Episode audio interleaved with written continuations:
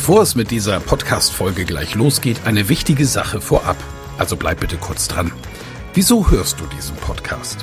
Weil du dich mit Rhetorik beschäftigen willst, ja. Aber willst du dich selbst darin auch verbessern? Selber an dir und deiner wichtigsten Fähigkeit für Erfolg arbeiten?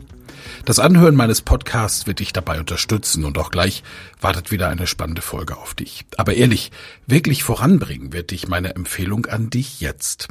Das kostenfreie Live-Rhetorik-Training mit mir, Michael Ehlers, Rhetoriktrainer. Darin erfährst du, wie du Redeangst besiegen kannst, was du tun kannst, um andere Menschen zu überzeugen, welche Tricks die Profis nutzen, um in allen Situationen Sicherheit auszustrahlen, mit welcher innovativen Methode du über dieses Training hinaus am Ball bleiben und deine Rhetorik in der Praxis trainieren kannst. Sei also dabei. Pausiere gerne die Folge und gehe auf www.rhetorikheld.de. Diese Website findest du auch in den Show Notes. Wir sehen uns dann. Ich freue mich riesig drauf und jetzt viel Spaß bei der Folge.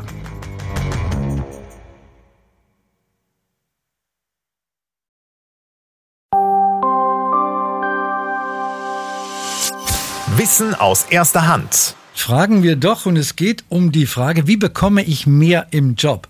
Er ist ein guter Bekannter in unserem Podcast und in der neuen Staffel wollen wir neben den aktuellen Themen mit ihm noch nutzwertiger werden, denn er will zeigen, wie wichtig Sprache in unserem Alltag ist. Im Büro zum Beispiel, beim Kollegengespräch oder bei der nächsten Gehaltsverhandlung. Nie wieder sprachlos heißt es ab sofort bei uns. Also fragen wir ihn doch, Kommunikationscoach Michael Ehlers. Ich grüße dich, Michael. Hallo Helmer, grüße dich.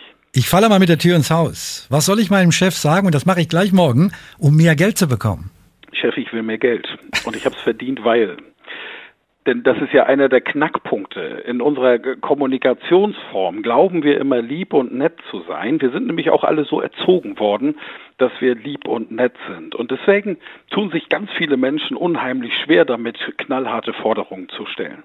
Doch, wenn ich meinen Job gut mache, ich weiß es, dass ich produktiv bin, ich vergleiche mich mit den Kollegen und halte mich in der Qualität und in der Quantität für ausgezeichnet. Meine Krankheitstage sind absolut im grünen Bereich, vielleicht sogar kaum vorhanden. Dann habe ich auch, wenn ich das Gefühl habe, dass ich unterbezahlt bin, absolut das Recht, die Forderung zu stellen, zu meinem Chef zu gehen und zu sagen, es geht darum, dass ich eine Gehaltserhöhung fordere. Und diese Forderung begründe ich ganz klar mit meinen Argumenten und die muss ich vorher sammeln. Das hört sich so einfach an, aber wie macht man es konkret am besten, um auf die eigene Leistung am Arbeitsplatz aufmerksam zu machen? Weil man könnte ja vielleicht auch ein Problem bekommen, wenn man erzählt, wie wertvoll man eigentlich für das Unternehmen ist.